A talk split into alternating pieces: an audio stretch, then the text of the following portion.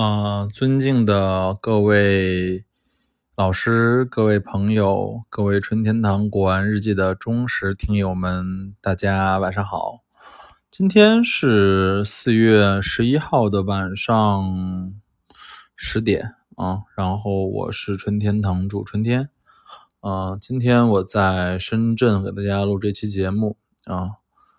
啊，首先，嗯，因为上周是清明节，加上我要参加各种校招的面试啊，所以 粉丝跑来问我说：“说又没有录节目啊？”是大家道个歉啊，因为因为有时候没那么多素材，也嗯有时候会忙，所以就忘掉了啊。所以今天来补录这个一百六十二期啊。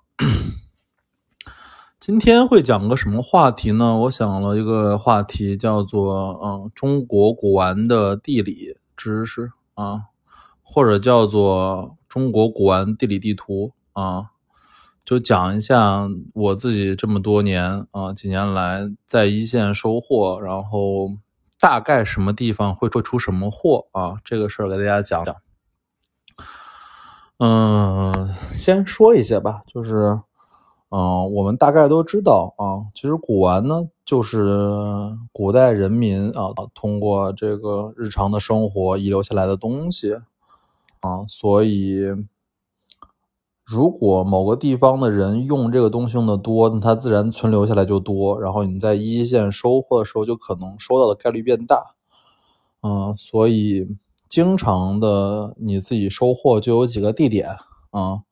然后这几地点你常去去就一定能发现比较好的东西，好吧？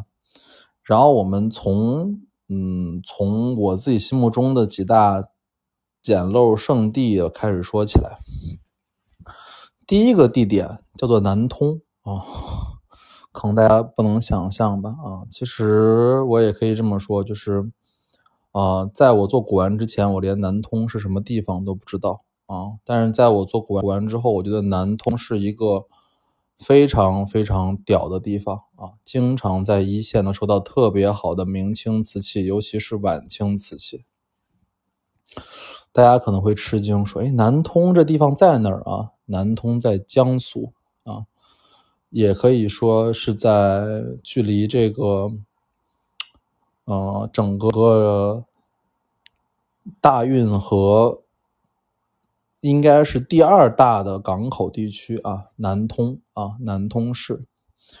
嗯，我自己第一次知道南通，就是因为我在收货的过程中，因为我经常在各个的渠道，不管是一线还是拍卖会，还是嗯网上买东西啊，我发现南通这个名字就开始频繁的出现在我的耳边，很多东西。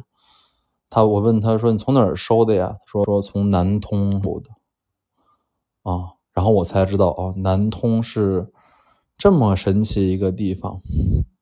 嗯，我们可以想象啊，为什么到了清代，尤其晚清的时候，呃，南通会成为这个交通的这个巨大的一个第二大枢纽啊？应该是啊，我觉得是仅比上海差的一个。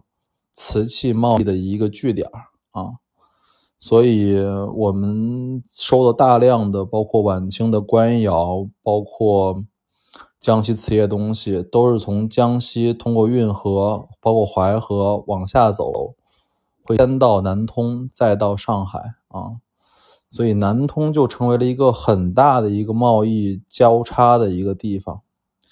所以南通会会常出什么瓷器呢？啊，第一就是能出大量的江西瓷业啊，这也是我最主要的一个收藏品种。所以在南通的朋友们可以多在自己的古玩城或者古玩一线去转转啊。我自己收藏的这几件江西瓷里面，可能有三分之一都出自南通啊，而且南通的东西是又老又好啊，因为这就得益于它。这这这一百年两百年，这种交通枢纽，江西到上海交通枢纽，江西向上交通枢纽，这样导来的一个比较好的地理位置啊，所以南通常出东西，而且常出好瓷器啊，这也是是一个值得关注的地点。嗯，再说我捡漏的第二圣地是什么地方呢？上海啊，上海这个地方，我觉得能出东西，大家一点都不会怀疑，因为我们常说啊，古玩是一个富人玩的东西，或者说是一个精神消费的东西，所以人越富，那么这个或者这个地方越富，自然出好东西就特特别多啊。在上海这个地方出过的天漏数不胜数。啊，数不胜数。从建国后到这几年，依然可以听到大量的在上海一线收到好东西的事情。我记忆比较深刻的是有一次啊，我去上海，当时还跟老朱关系比较好的时候，嗯，我们去那个三虚的店里去看啊，有一个老头啊，拿了两件东西来，老头已经可能快七十多岁了吧。啊，包装的特别好，一个是一把扇子啊，一个是一个鼻烟壶。那个扇扇子我一拿啊，上面写了三个字“汪亚尘”。啊，这是著名的啊画家汪亚尘画的一个金鱼的叠扇啊。这个这个东西如果市场上卖，能在三万五到四万五左右，老头就要出售啊。第二件更不得了。在一个银色的盒子里面放了一一只鼻烟壶，我拿来一看，是铜胎的画珐琅的乾隆官窑制作的鼻烟壶，珐琅彩铜胎画珐琅的鼻烟壶。老头卖多少钱？老头当时卖给三虚，扇子六七千，鼻烟壶一万万五啊！这一笔单其实三虚能挣，我自己保守估计十倍是有的啊。扇子能卖四万左右，鼻烟壶能卖七八万块钱啊，所以上海是中国古玩简陋的，我觉得第二圣地吧。包括上海有很强的这个收藏文化啊，这也我也可以这么说，上海是中国古玩玩的最好的这个地区啊。我认识的大量的人玩的比较好的人都来自上海，嗯。应该来说，行家的这个氛围特别的好啊，嗯，包括我一开始玩古玩的时候，上海，我当时看了一本书啊，我现在名字都有点忘了那个人啊，反正上海确实是啊中国简陋的圣地，包括今天你去上海的很多老户拆迁的老户那儿，能收到很多信札啊，有人去捡过，所以我发现有很多。信札都是很重要的民国时候名士的信札啊，所以在上海的朋友还是有福气啊。上海是中国整个收藏文化的顶点啊，最好黄金地带，江西瓷业、晚清官窑数不胜数啊，真的。我收到了大量的光绪云龙盘、云龙碗、云龙碟子啊，上海我觉得一年能给我贡献十到十件、十五件啊，在一线收。而且保存都还不错啊，这也可以补一个故事。我曾经收到过一对儿啊，光绪官窑的小碗莲子碗，口径十一厘米那种，然后拿过来的时候全是装的烟灰啊，茶渍脏兮兮的啊，洗干净之后非常漂亮。光绪官窑云龙碗啊，然后它有一个是四冲，一个是完美的。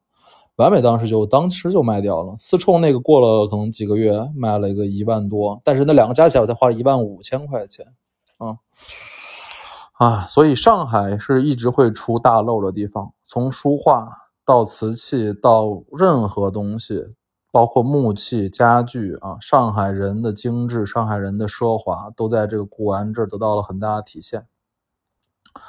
然后再说第三个地点啊，无锡啊啊。可能大家一听我说我说的三个地方都是江苏、上海、浙江的地方啊，这当然了，因为他有钱嘛，对吧？无锡是我呃捡漏的，应该算第三个常去的地方，因为无锡地皮跟我关系很熟。我给大家讲过，呃，我在无锡见过的好东西有哪些呢？啊，第一啊，可能大家听说过，就是我曾经。就是和地皮联系，想得到一块万历的金砖啊，万历十五年的金砖。金砖是什么？就是巨大的一个木块啊。那个金砖就是官造的，因为无锡就是专门产这个玉窑金砖的地方，所以金砖我见过。还见过什么呢？嗯，我曾经在无锡见过清代的缂丝的屏风啊，缂丝屏风。呃，可能大家对于缂丝这个工艺不太了解啊。缂丝工艺是中国古代纺织品上最高级的技巧啊。缂丝就是不通过织绣啊，只通过横纵两条线的点染形成图案啊，横经断尾。啊，我曾经见过别人卖这个清代的这种官做的。缂丝的屏风，一要价也不是很贵啊，但是最后我没有买，因为当时我对缂丝这个工艺的价值不理解。还见过什么呢？啊，见过积雪石，哈，这个也是真的，就是因为无锡，因为积雪石是来自于哪儿，我都忘了，应该是绍兴吧，还是哪儿，还是宜兴啊？宜兴啊，宜兴积雪石还是哪个？反正，在无锡，因为它离这个出积雪的地方特别近，所以经常有一些好的积雪石的印章，啊，寿山石的印章在无锡出现。因为无锡又是一个非常具有文人的风格，因为虞山派就出生在无锡嘛，然后还见过什么？我见过蔡普的书画在无锡地皮上就卖啊，那是晚清画花鸟的大家。嗯，所以无锡也是一个跟上海类似，瓷器、玉器、文人器常见的一个简陋的圣地啊。而且到可以就今天，无锡也有非常多的好东西可以见啊。包括上次我讲，就是我见过走走眼的那一对儿江西瓷业黄釉的盘子啊，也都是无锡地皮出土的啊，出出出出来的。呃，前面先说了三个，我觉得就是我自己感觉，就我经常捡漏的圣地：南通、上海和无锡啊。还有什么地方呢？我后面说一些稍微不是南边的地方。第四个地方，广州啊，广州会出什么东西呢？啊，广州因为我生在深圳啊，所以我常去广州啊。广州有大量的玩家、藏家朋友。呃，广州可以可以可以说是，我觉得仅次于上海的一个富庶和收藏文化的地方啊。广州的藏家可一点都不少啊，而且广东因为这个改革开放的前沿阵地，所以富的也比上海快，所以有大量的广州的富商巨贾在这个收集各种各样的东西，包括从海外回流的东西。广州能出现什么东西？我讲些东西吧，啊。广州能出现东西，我见过的有几个啊。第一个啊，就是常见广式的家具啊，非常多。广式因为当时在晚清十三行开始之后，做了大量的红木做、苏木做的工家具啊，所以广式的家具、木座、广式家具的一些东西配件，在这个广州地皮常见，非常非常多。还见过什么呢？啊，银器喽，啊，广州有很强的这个银器、金银器的这样的打造的方式，所以在广州这种老的这种西式洋西式的这种银器也非常常见啊。广州这儿很多都是十三行当时为了出口之后没卖出去或者在本地就滞销的，就是就分销的东西。广州还出什么？嗯，广州还出的东西，我自己有印象的，包括这个黎雄才的书画啊。当时也是在这个广州这个西叫什么名字？西城古玩城还是哪个？啊，西秀古玩城。对啊，当时也是看他们就直接开始，因为岭南画派是中国一个重要的画派，所以大量的呃岭南的文人雅客都是在广州生活聚集的。啊，所以有大量的岭南画派的东西。在这个可能在原来的老餐厅里、原来的老的这些旅店里、宾馆里，这些东西最后被收拍了的时候，发现啊，最后看其实都是真的岭南的画派的东西。所以广州算很大的一个捡漏圣地，但这这几年广州现在去看，能看到大量都是回流的东西比较多了。因为广州的那些古董商人，在海外买的也比较早，因为他们的。情况也比较多，所以广东这边有包括有香港的关系，所以有大量回流的文物啊。这里我再点一下，广州是中国嗯，高古玉最交流最频繁的地方啊，可能大家不敢相信，说广州能有高古玉，能有青铜器，真的，这是因为和可能近二十年这个中国这个盗墓啊，包括一些走私的业务相关的，所以在广州我是见过一把镶玉的青铜匕首的，青铜的镶玉的匕首，当时也是三十五万吧，从湖北。可能出土之后到了广州，然后广州的古玩商买了之后再卖到香港啊，所以广州其实是中国，因为可以说是香港吧，广州、香港这个整个这个岭南片区是中国高古玉青铜器应该来说最频繁能见的地方啊，最频繁能见到的地方。嗯，说了四个城市了啊，再说两个，第五个城市成都。啊，呃，到今天来说，我可以说成都是我见明代的瓷器最多、最全的一个城市啊。呃，成都这个地方，因为它地处呃盆地啊，所以大量的战争都波及不到它，所以它经常出的都是品相完整的瓷器，包括主要是瓷器吧啊。然后我见过可能有四只明中期、明晚期的大型的梅瓶，可能有四十厘米、三十多厘米那种大型的嘉靖、万历、官窑的梅瓶，都是在四川看到的。而且我也觉得，可能因为四川那地方当时可能明代有有墓葬群或者怎么样，所以经常出梅瓶。我可以说，四川出的梅瓶可能占了我见过的真的梅瓶的一半儿。就是那种不管花纹好坏、高级不高级，就是就是明代梅瓶啊，非常非常多在四川，包括很多内销的康熙的瓷器啊，在四川也常见，釉里红的、青花釉里红的，所以四川是一个出明以及明末清初瓷器常见的地方啊，这也与它这个久避战乱相关，东西都保存挺完好的。当然也有很多金银器啊，这个四川常见的就那种，可能也是盗墓吧，就是那种黑漆漆的银器，但是你用酸一击可能就能变亮，但是没人会一击，所以四川是一个捡漏很不错的地方啊，出的是明代的东西比较多。嗯，最后再说一个啊地儿，可能大家不敢相信，就是蓝田啊，蓝田。